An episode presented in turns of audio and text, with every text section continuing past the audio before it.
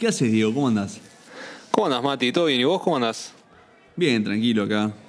Sabés que estaba leyendo justo una noticia, eh, China alerta nueva guerra fría con Estados Unidos por la pandemia. Eh, estaba leyendo en el diario, el diario acá nacional, última hora, y jodido la situación, es bastante complicado, acusa de, bueno, eh, la cantidad de acusaciones que hubo por parte del gobierno de Estados Unidos hacia China, que no avisó a tiempo sobre la propagación de la, de la pandemia y demás. Y, bueno, está muy tensa la situación, incluso por lo que leí más de lo que estaba anteriormente, obviamente, a la, a la pandemia, pero, pero bueno, veremos qué, qué depara este conflicto. Durísima, durísima la verdad la, noticia. Bueno, veremos a ver cómo, cómo va evolucionando un poco, un poco esto. ¿Sabes qué? Sí. Eh, yo estuve leyendo también, pero un poco de, otras cosas. Estuve leyendo algunas otras cositas. ¿De qué estabas leyendo? Contame. estaba viendo una, noticia de, un banco, un banco internacional muy conocido, donde, bueno, no alentaba a la gente a quedarse en casa, obviamente, como todos debemos hacer, y alegaba, bueno, que eh, por no ir al banco, por no ir al banco, ¿verdad? Eh, eh, había menor consumo energético y gracias a eso, bueno, era como amigable con el, con el medio ambiente.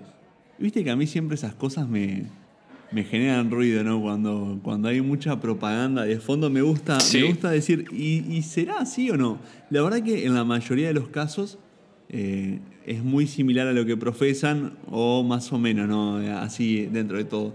Entonces, me puse a, investigar un poco y, a leer un poco. Por ejemplo, se me ocurrió averiguar cuánto consume una transacción eh, normal, o sea, una compra que uno haga a través de Internet o un gasto que uno haga con una tarjeta, ya sea en un post o sea cualquier transacción que uno haga a través de una entidad financiera o un emisor de una tarjeta emitida por un banco. Y la verdad que me sorprendió, Ver cuál es, perdón, el, consumo que hay o, lo que hay detrás de esa transacción, ¿no? Que más allá de todo lo que se dice del ahorro y demás, eh, también implica un gasto importante eh, esa, esa operación, ¿no? Sí, yo no, no sabía y la verdad que, bueno, en lo que es en el caso de Visa, los centros de cómputo consumen 0.00022 hogares al día, ¿no? Más o menos para para no hablar en términos muy, muy generales, esto yo lo, lo grafico en lo que consume un hogar promedio en el día. Y este, bueno, es ¿no? 0,00022 hogares al, al día, lo que, lo que puede llegar a consumir una transacción normal. muy eficiente. Es muy eficiente para el nivel de, transacciones que hay, el volumen y tal, que, que bueno, es, es abismal. Es muy eficiente. Y después, bueno, basándome un poco en esto, investigué otras formas que hay también de hacer transacciones, ¿no? Y a esto, bueno, me, lleva a lo que es el, eh, la, gran evolución ¿no? de, la moneda, esta moneda mundial, esta, esta moneda electrónica, esta criptomoneda que es el, el Bitcoin, ¿no? Entonces me puse a investigar un poco, bueno, ¿no? ¿Qué, es esta, esta moneda digital? ¿Cómo, ¿Cómo es que se construye esta moneda digital? Que bueno, ¿no? Que es a través de un, de un algoritmo matemático súper complejo, donde se ponen granjas de servidores a trabajar para generar esta, eh, esta moneda. Es bastante loco el concepto de, la cantidad de, monedas que van a haber, de cómo se construyen, pero es equivalente a lo que es bueno, una, fábrica de billetes, por así decirlo, donde esto bueno, se, encripta y, se codifica una y otra vez y esto bueno, se utiliza como moneda de cambio. La verdad que sí. Claro, básicamente, perdón, ¿sí? Perdón que te corte para poner en contexto, como siempre, a la gente, básicamente el, el, Bitcoin es una criptomoneda, como vos bien decías, este, la cual bueno se utiliza para transacciones, este, compras y, demás cosas, una moneda digital, ¿no? por así decirlo. La diferencia es que si esta moneda, más allá de que descentralice todo lo que son las operaciones o lo que es la, la economía, eh, no, tiene un respaldo como lo tiene una moneda eh, como, como, el dólar, por ejemplo. No, no, es que, esta moneda esté respaldada por algún banco internacional o demás. Entonces, eh, es más que nada para, por si alguien no sabe qué es el, Bitcoin, para poner un poco en, contexto. De hecho, eso es una de las eh, los criterios bueno, que, que hacen que el, que el Bitcoin se utilice y que el Bitcoin cobre valor, ¿no? Esta descentralización de la moneda, no solamente desde un punto de vista eh, financiero, o sea que no depende de ningún banco, sino que está en todos lados y como que todos construyen el, Bitcoin. Entonces como que no, se apoya en la economía de un país o de varios países o, de una comunidad, sino que lo que hace esto bueno, es basarse en, todo el, en todo el mundo. Eso es lo que le da, en teoría, su estabilidad, pero como hemos visto ya en algunos casos, su volatilidad. También es una, perdón que te corte, es una moneda que, que, fluctúa muchísimo también en su valor porque no depende justamente de nada, ¿no? Entonces se rige únicamente por lo que es la oferta y la demanda eh, y también incluso que hay una cantidad limitada de bitcoins para minar hasta creo que era el año 2100 y pico, donde llegaba a 21 millones de bitcoins, algo por así. El tema de que exista una limitación en cuanto a la fabricación es para garantizar el, valor a, largo tiempo, para perpetuar su, su valor y que este después vaya, vaya en alza. ¿no? Eso es lo que le da la rareza de la, oferta, que es lo que, lo, que va a pasar cuando se deje de minar eh, esta cantidad de bitcoins.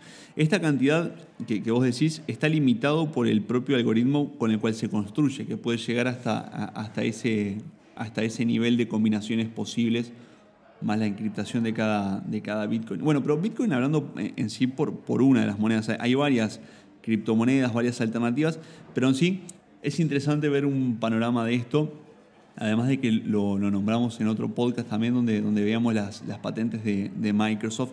Y para algunas personas que pueden decir, ¿cómo puede ser que, algo que no existe, algo que, realmente es 100% digital, se le pueda dar un valor?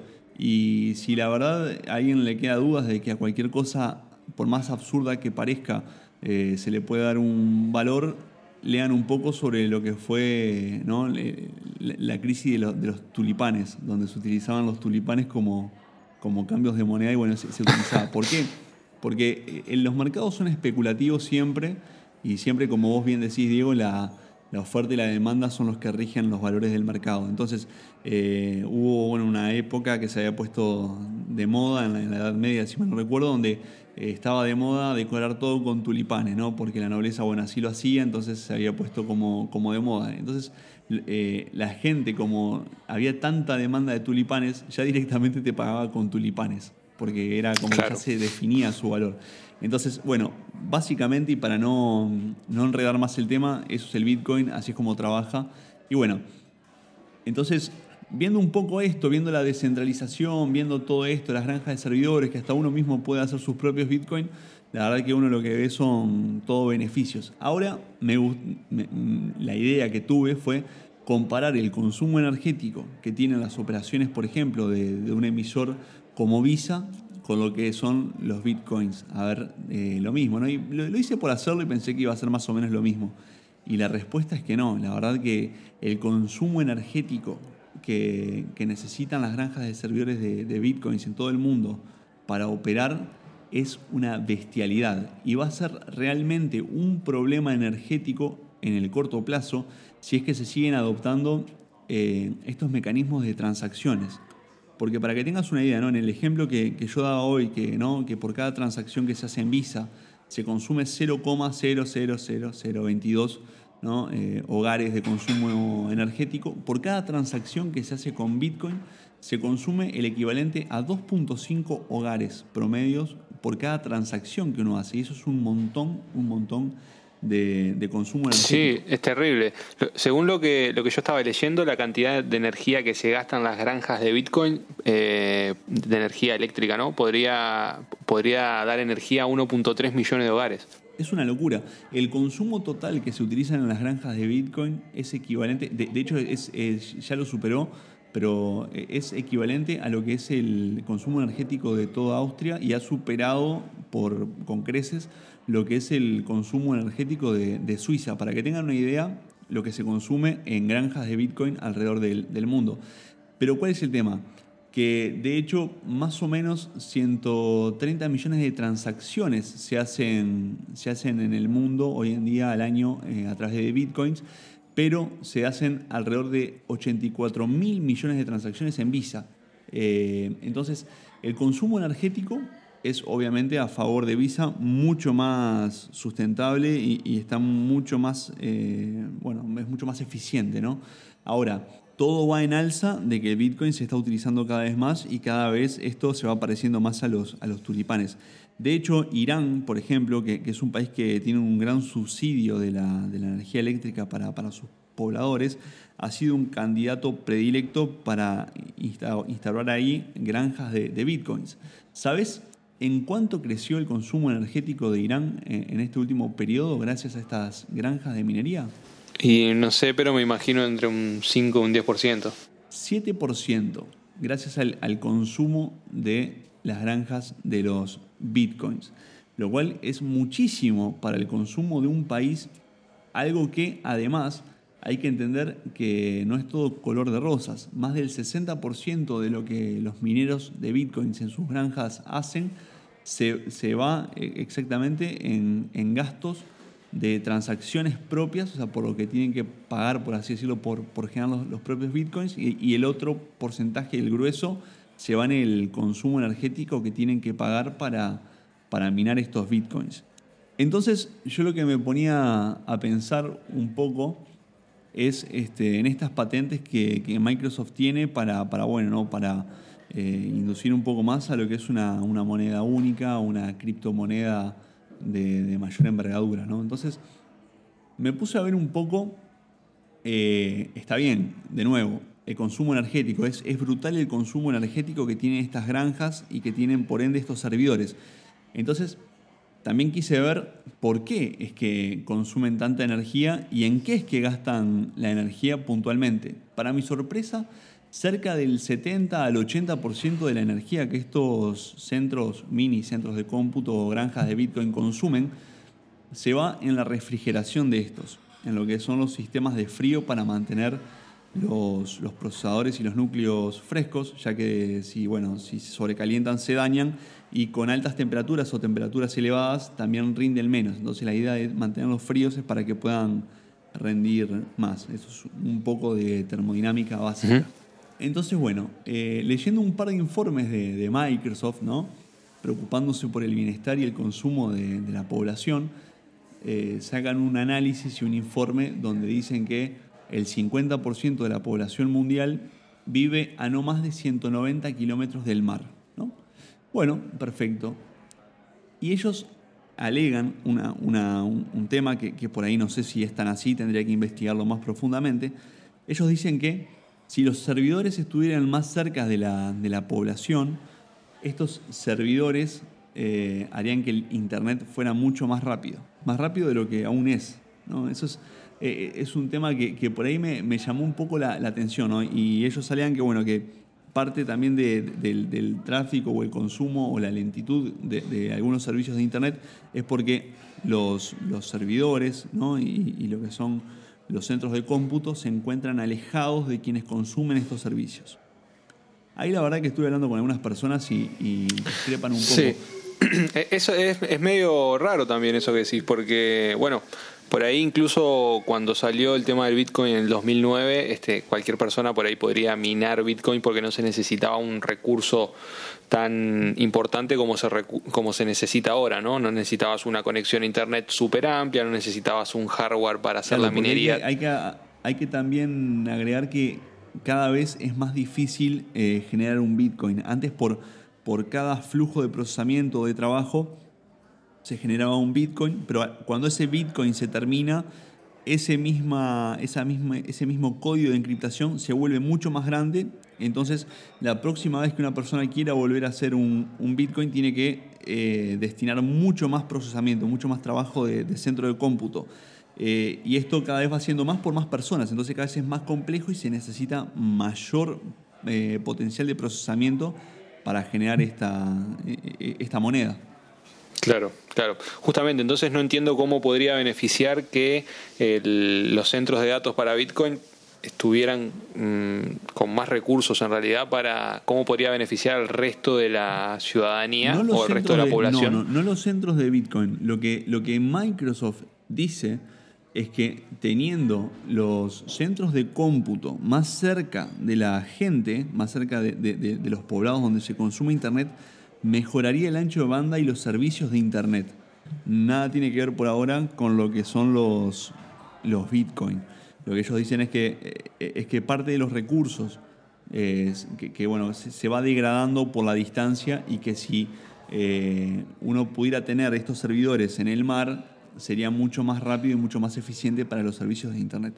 Pero la verdad es que hoy en día, depende, bueno, ¿no? en, la, parte eh, del mundo en la que vivas, yo creo que todos tenemos conexiones a Internet más, más que decentes. Obviamente sería un, un desacierto de mi parte eh, hablarlo desde solamente el punto de vista de consumo de hogar, ¿no? Estamos hablando que hay, bueno, no es lo mismo el, Internet que consume una casa que consume una empresa o un edificio corporativo, y por ahí sí se necesitan más ancho de bandas, pero la verdad que hoy en día eh, casi todas las organizaciones, eh, depende obviamente en el país en el que estén, tienen una conexión decente a Internet y, alcanza para lo que es el trabajo diario y rutinario. Una cosa es la conexión que tenga, eh, creo que todos los países tienen hoy en día conexiones decentes, más allá de que bueno sean pasen por sus fibras ópticas este, por, por el país o demás, ya sean proveedores como algunos países o sean eh, clientes, por decirle una, por llamarle de una forma.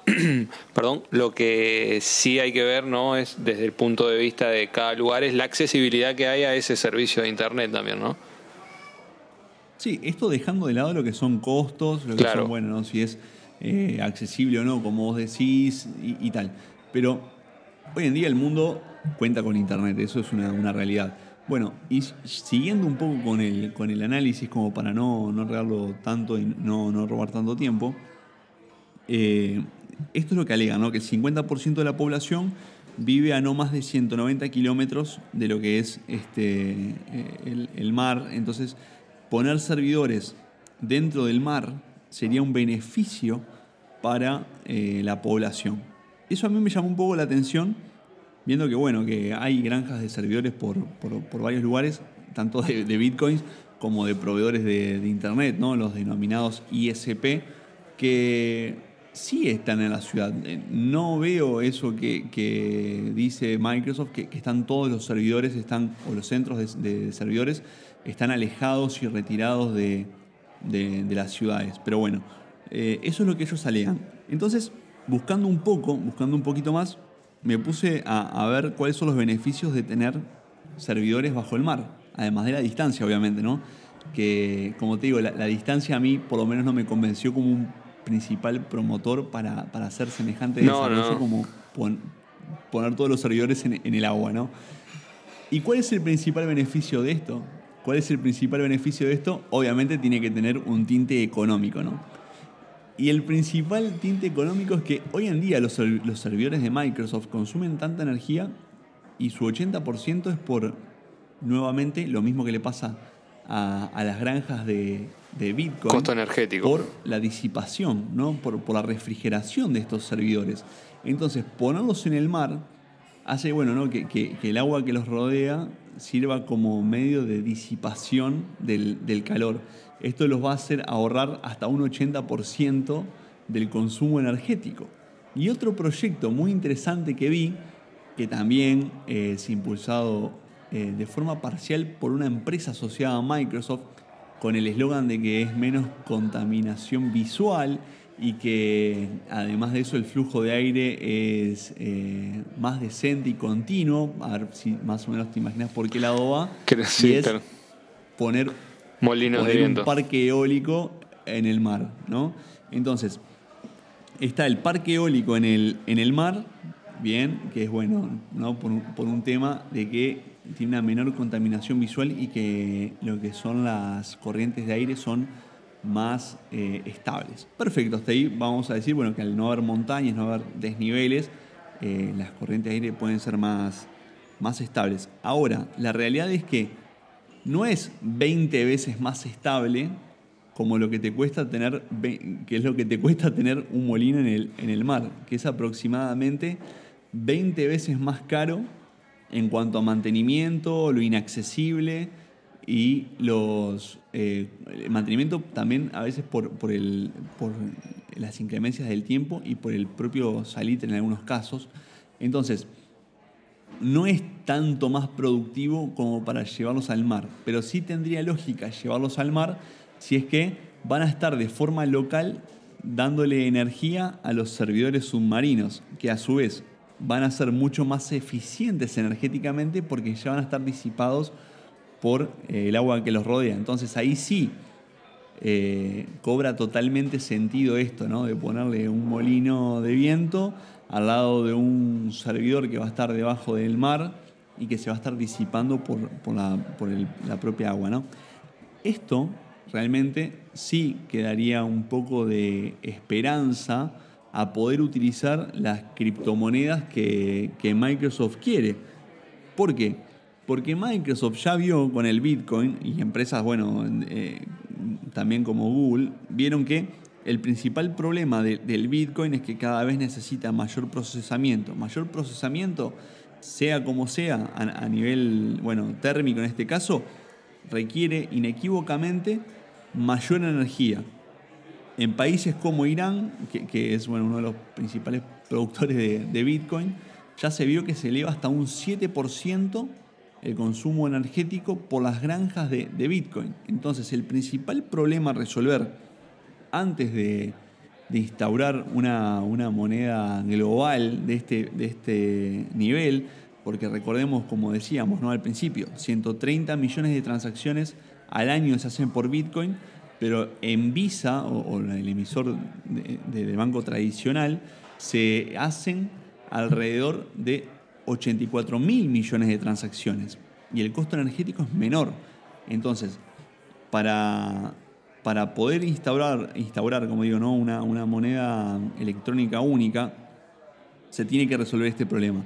Y por este es por el lado en el que van, ¿no? Poner los servidores en el, en el mar, poner parques eólicos también en el mar para dar energía de forma local y además eso aporta una velocidad de transferencia de datos mayor porque, como ya Microsoft dice, el 50% de la población mundial vive a no más de 50, perdón, vive a no más de 194 kilómetros del, del, mar. Entonces, eso da un, un control de forma más localizada de todo esto.